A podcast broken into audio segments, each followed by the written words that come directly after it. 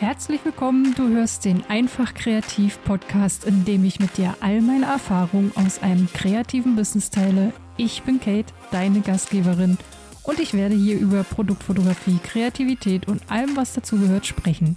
Schön, dass du da bist. Ich hoffe, du findest einige Inspirationen für dich und jetzt lass uns starten. Was war das für ein Wochenende? Bevor ich heute mit dem Thema starte, wie du deinen eigenen Stil findest, möchte ich dir noch gerne von meinem Samstag erzählen. Ich habe mir nämlich an meinem ersten offiziellen Sportevent teilgenommen, wenn man das so sagen kann, und zwar dem Mammutmarsch. Der hat hier in Berlin stattgefunden und war die letzte Veranstaltung für dieses Jahr in dieser Größenordnung. Wenn du dich dafür interessierst, schau doch gerne mal im Internet nach. Nächstes Jahr stehen schon äh, alle Routen und Städte fest. Vielleicht interessierst du dich ja dafür. Hier in Berlin konnte man 30 oder 50 Kilometer gehen. Und ich habe mich natürlich erstmal für die 30 Kilometer entschieden, weil ich sowas vorher noch nie gemacht habe. Und 30 Kilometer musst du dir vorstellen, das sind, da kommen schon einige Stunden zusammen. Ich konnte mir am Anfang auch überhaupt nicht vorstellen, wie ich mehrere Stunden laufen soll. Also ich habe jetzt auch das letzte Jahr viel trainiert und auch dieses Jahr mich im Fitnessstudio angemeldet und mache auch immer weiter, weil es mir einfach Spaß macht. Aber das war für mich jetzt nochmal so eine richtige Herausforderung. Und ja, was soll ich sagen? Es hat wahnsinnig viel Spaß gemacht. Äh, wir hatten sehr, sehr viel Glück mit dem Wetter. Die zwei Wochen hier hat es eigentlich nur geregnet, durchgängig. Und am Samstag schien dann die Sonne. Das machte alles noch mal ein bisschen einfacher. Und obwohl ich jetzt schon sehr lange in Berlin wohne, war es doch ganz schön, auch noch mal eine andere Seite zu sehen. Es ging ähm, durchs Zentrum, also beim Bundestag vorbei, immer an der Spree lang und dann wieder Richtung Norden. Ja, und die ganze Route habe ich dann tatsächlich in sieben Stunden und fünf Minuten geschafft. Und ganz ehrlich, zwischendurch, so bei Kilometer, naja, so ab 20, fiel es mir doch schon sehr, sehr schwer, da weiter mitzuhalten. Also ich hatte zum Glück keine Rückenschmerzen, alles war gut, aber mir brannten die Fußsohlen. Das habe ich noch nie erlebt. Vor allem auch die Oberschenkel und die Waden. Ich äh, mache es meistens so, dass ich gar nicht drüber nachdenke, sondern einfach weitergehe, einfach weitergehe. Gar nicht mit mir selber anfange zu diskutieren oder so oder mir äh, ja, Ziel setze, so. Also, ähm, dass ich sage, ja, bis dahin gehst du noch, dann hörst du auf oder so. Nein, das gibt es einfach nicht. Ich gehe bis ins Ziel. Ich mache es bis zum Ende. Als wir dann am Ziel auch angekommen sind, äh, wurden wir natürlich auch äh, super begrüßt. Äh, die Leute, die dort arbeiten, alle, die dort teilnehmen, ähm, ein großes, großes Dankeschön auch nochmal von mir, wenn ihr das jetzt hier hört. Ihr seid echt richtig, richtig toll. Ihr macht es mega gut. Ich hoffe, ihr macht es auch noch lange und ich werde nächstes Jahr auch wieder mit dabei sein. Allerdings weiß ich noch nicht wo. Wenn ihr euch auch dafür interessiert, dann schreibt mir doch einfach mal. Vielleicht laufen wir ja nächstes Jahr auch eine Route zusammen. Doch nun zum Thema. Und zwar geht es heute darum, wie du deinen eigenen Stil findest. Und ich habe eine Weile darüber nachgedacht, und bin zu dem Entschluss gekommen, dass es eine Kombination aus innerer und äußerer Arbeit ist. Du brauchst sehr viel Klarheit, um herauszufinden, was dein Stil ist. Und das geht nur dann, wenn du weißt, wer du bist und was du für eine Vision von dem hast, was du in die Welt tragen möchtest. Wenn du zum Beispiel noch ganz am Anfang der Fotografie stehst, solltest du dich erst einmal mit der Technik vertraut machen wenn du ein bestimmtes Bild im Kopf hast, aber nicht weißt, wie du da hinkommst, dann ist das auf jeden Fall ein Hindernis, das dich sehr schnell demotivieren kann. Denn dann fängst du an, an dir zu zweifeln und versuchst bestimmt einen Fehler zu finden, der aber gar nichts mit dir selbst zu tun hat, sondern einfach damit, dass du die Grundregeln noch nicht kennst. Deswegen ist es ganz wichtig, sich erstmal mit der Kamera vertraut zu machen, mit Gestaltungstechniken, dann ist das die Voraussetzung dafür, um später einfach freier arbeiten zu können und mehr mit deinen Ideen zu arbeiten, als äh, darüber nachzudenken, wie du das jetzt einfach alles technisch umsetzen kannst. Du kannst einfach nicht wie ein Profi arbeiten wollen, wenn du noch ganz am Anfang stehst. Und dafür brauchst du eben auch Zeit. Deinen eigenen Stil zu finden bedeutet vor allem Zeit zu investieren. Du musst lernen, umsetzen, Erfahrungen sammeln und dann wieder lernen, umsetzen, deine Erfahrungen sammeln und so weiter und so fort. Da musst du natürlich auch die Bereitschaft haben, Neues zu entdecken. Du musst bereit sein, auch viel zu lernen. Was du vor allen Dingen brauchst, ist nicht nur Motivation, sondern Disziplin.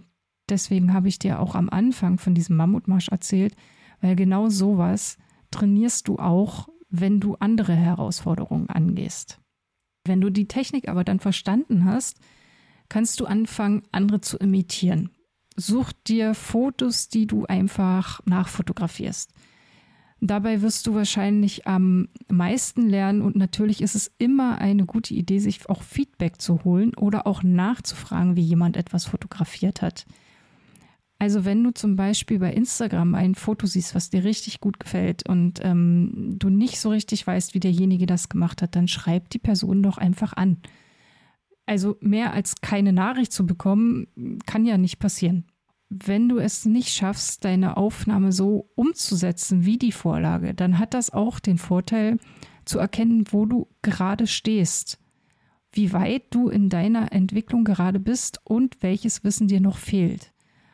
Das ist eigentlich auch gar kein Rückschlag oder so, sondern du merkst, wo du dich noch weiter verbessern darfst, woran du noch arbeiten darfst und kennst ganz genau, die Punkte, wo du noch ansetzen musst.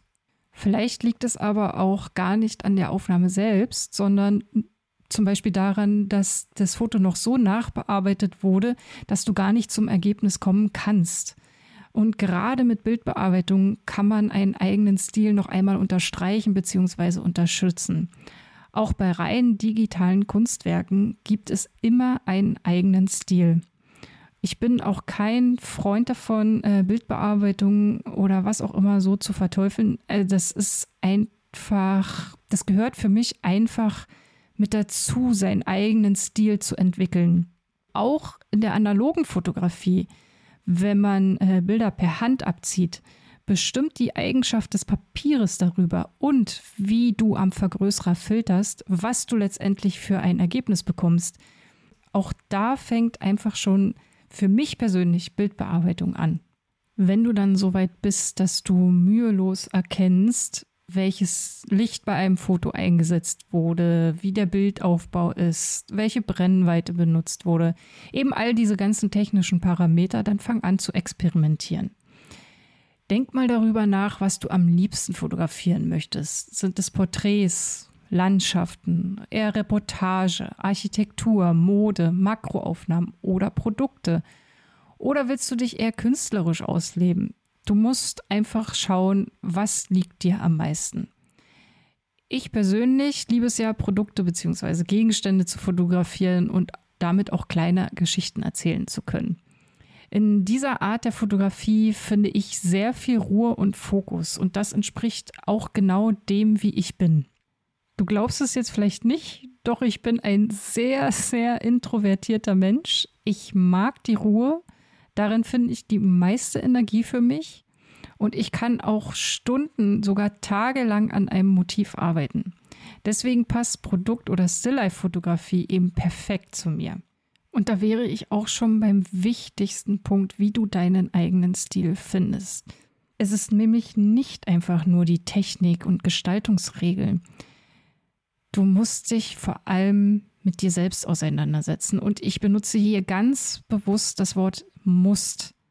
Denn du musst einfach wissen, wer du bist, wer du sein willst, was du magst und vor allem, was du nicht möchtest.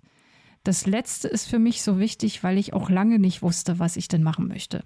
Und es war sehr hilfreich für mich, erst einmal herauszufinden, was ich nicht möchte. Das wissen wir oft sehr genau und da immer alles aus Gegensätzen besteht, ist es dann einfacher zu erkennen, was du möchtest.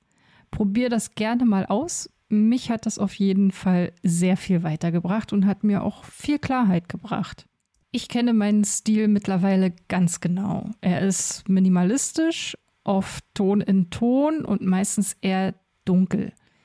Ich mag dennoch Kontraste und bin sehr von der japanischen Kunst beeinflusst. Ich mag die Ästhetik, die Klarheit, die Form, die Naturverbundenheit und die Bedeutung hinter diesen scheinbar so kleinen Dingen. Die japanische Kunst ist sehr dezent, hat aber eine unwahrscheinlich große Kraft. Und in ihr finde ich auch einfach alles wieder. Achtsamkeit, Harmonie, Gleichgewicht, Spiritualität und sie ist aber auch sehr traditionell. Und das ist ein Punkt, der nicht komplett meinen Werten entspricht. Das ist zum Beispiel offen zu sein für Neues. Und deswegen baue ich in meinen Fotos immer so einen kleinen Bruch mit ein. Das kann eine Komposition sein, eine andere Materialität, die plötzlich zu entdecken ist in dem Foto. Oder dass ein Element nicht an der Stelle angeordnet ist, wie man es erwarten würde, sodass das Auge einfach auch so einen Punkt hat, an dem es sich stört und dadurch das Bild interessant wird und der Betrachter sich erstmal damit auseinandersetzen muss. In meinen freien Arbeiten kannst du das sehr gut erkennen und auch für Aufträge adaptiere ich äh, meinen Stil. Ich arbeite zum Beispiel meistens nur mit einem Licht und in allem, was ich mache, rufe ich mir immer wieder ins Gedächtnis, keep it simple. Auch darüber kann ich gerne mal eine Podcast-Folge aufnehmen, wie unser persönlicher Stil auch in unsere Arbeit einfließt. Aber das ist dann wirklich etwas für eine andere Folge. Den eigenen Stil zu finden hat also auch sehr viel damit zu tun, sich selbst gut zu kennen. Wenn du dich also damit auseinandersetzt und das dann kombinierst, wirst du definitiv deinen eigenen Stil finden. Wichtig ist, immer weiterzumachen, eine Konsistenz für sich zu finden und nie aufzuhören, neugierig zu sein. Und auch wenn es schon sehr oft gesagt wurde, den größten Wiedererkennungswert hast du dann, wenn du dabei auch noch authentisch bist. In jedem meiner Fotos steckt immer auch ein Teil von mir, auch wenn es zum Beispiel in Anführungsstrichen nur ein Foto von Tomaten auf einem Schneidebrett ist. Siehst dir gerne in meinem Instagram-Feed an. Ich äh, verlinke dir das Foto in den Show Notes. Wer jetzt keine Zeit hat, dann noch parallel raufzuschauen, dem erkläre ich kurz, was zu sehen ist. Es ist quasi ein Table Shot von oben. Man hat ein Holzbrett, auf denen habe ich Tomaten aufgeschnitten. Daneben liegen noch ein paar halbierte Zwiebeln, ein Handtuch in der rechten oberen Ecke. Es sind sogar noch Zwiebelschalen zu erkennen. Das äh, Brett ist auf jeden Fall nicht sauber, es ist sehr dreckig. Äh, überall ist noch so ein bisschen dieser Tomatensaft ausgelaufen. Die kleinen Kerne liegen überall noch rum. Die Tomate, die noch ganz zu sehen ist, hat jetzt auch nicht die schönste Optik, würde ich mal sagen. Also wäre das jetzt ein Stilllife-Foto, hätte man da auf jeden Fall in der Bildbearbeitung nochmal was getan oder schon bei der Aufnahme eine andere Tomate gewählt. Du kannst auf jeden Fall zum einen den technischen Part erkennen. Das ist die Anordnung, das Licht, wie immer eine Lichtquelle, das Handtuch als Farbkontrast und der Bildlook. Und hinter dem Offensichtlichen kannst du vielleicht sehen, dass ich einen Moment eingefangen habe.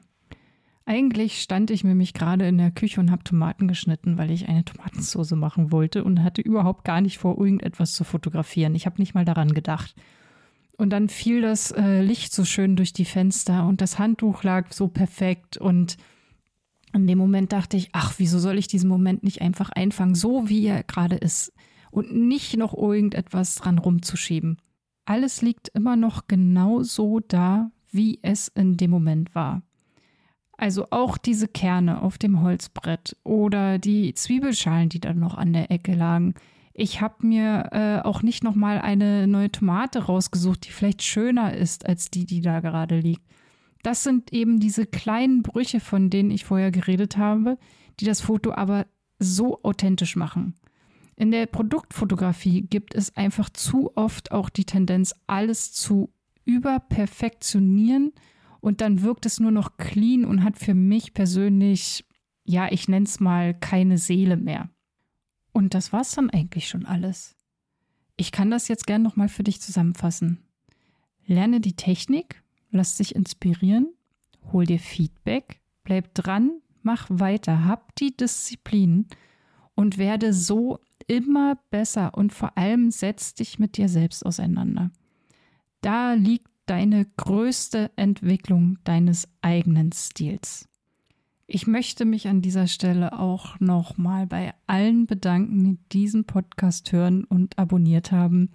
Das sind jetzt nämlich schon über 200 Menschen und für mich ist das eigentlich ja gar nicht so richtig zu glauben. Also ich sehe die Zahlen, aber so richtig realisiert habe ich das noch nicht.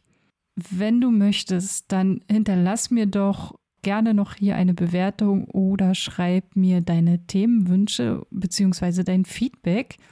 Denn so ist auch diese Folge entstanden. Es war ein Kommentar von Monika unter meinem Instagram-Beitrag 5 Mythen der Produktfotografie. Sie hat sich zu dem heutigen Thema eine Folge gewünscht und deswegen hoffe ich, dass auch du hier einiges für dich mitnehmen konntest. Ich wünsche dir jetzt noch eine wunderbare restliche Woche bis zum nächsten Mal bei Einfach Kreativ.